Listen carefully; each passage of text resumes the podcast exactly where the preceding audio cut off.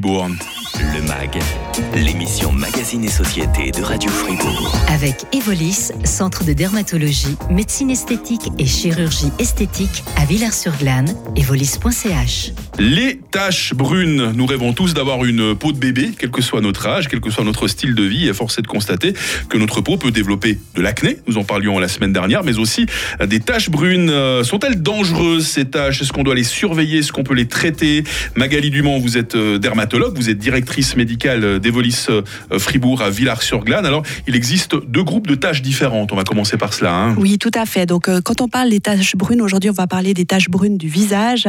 Il y a celles que le premier groupe qui sont présentés déjà à la naissance, à la naissance ou qui apparaissent tôt dans la vie et qui sont donc euh, plutôt déterminés génétiquement. Alors dans ce groupe-là, il y a les taches de rousseur, les taches de naissance et certains grains de beauté. Dans le deuxième groupe, c'est plutôt euh, les taches qui sont la conséquence d'événements ou qui apparaissent au cours de la vie.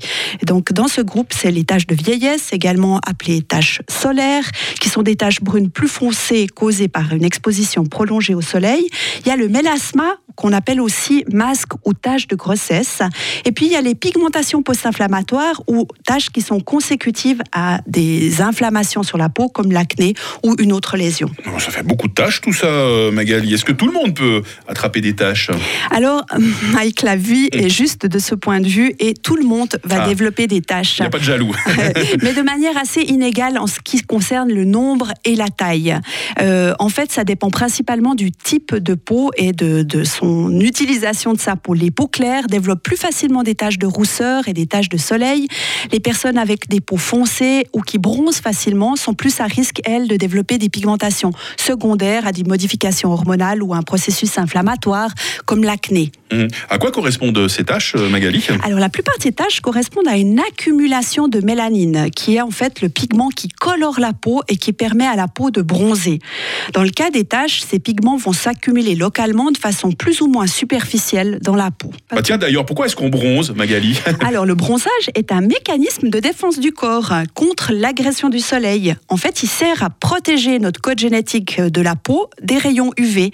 Quand on va trop au soleil, à force d'être sollicité, ces mécanismes de réparation se perturbent et on voit apparaître des accumulations, des accumulations pardon, de pigments localisés comme des taches de vieillesse. D'accord. Et les grains de beauté, est-ce que c'est le même phénomène aussi Alors c'est aussi le cas des grains de beauté qui se multiplient plus rapidement sur les zones qui sont exposées au soleil.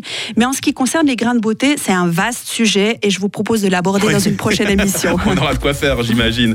Est-ce que ces tâches sont graves? Est-ce qu'il faut les, les surveiller? Attention, sans vouloir vous faire peur, hein, sans vouloir peindre le diable sur la muraille. Il y a quand même des choses à surveiller. On en parle euh, dans la suite du MAG avec euh, Magali Dumont euh, sur Radio Frissette. Le MAG, l'émission Magazine et Société de Radio Fribourg. Nous sommes avec Magali Dumont, directrice médicale d'Evolis Fribourg à Villars-sur-Glane. Elle est euh, dermatologue. Euh, On parle de, de ces taches hein, qui peuvent apparaître un peu partout, euh, à n'importe quel âge et dans n'importe quelle condition. On a, on a fait le topo en début d'émission, Magali. Euh, Est-ce que ces taches peuvent être graves? Question que je suis quand même obligé de vous poser Alors aujourd'hui. la hein. grande majorité des taches qu'on a sur le visage ne sont pas graves ou on peut en tous les cas vivre avec.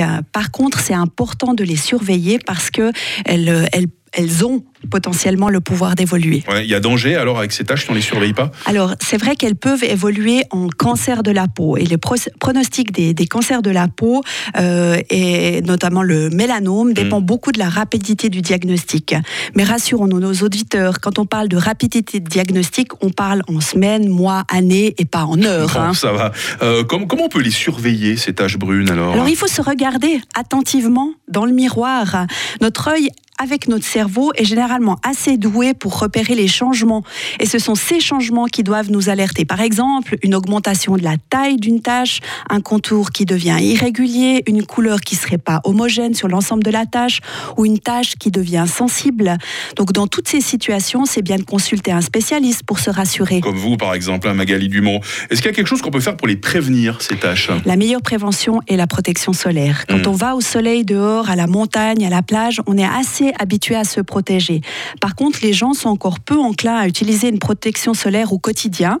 Et il faut savoir que la lumière du jour, même sans soleil et même sans être à l'extérieur, elle contient des rayonnements UV qui peuvent stimuler le développement des taches. C'est d'ailleurs pour ça qu'aujourd'hui, dans les cosmétiques, on trouve de plus en plus de, crèmes de jour qui contiennent des filtres solaires. Ah, ça concerne les gens qui travaillent au soleil, par exemple. Hein.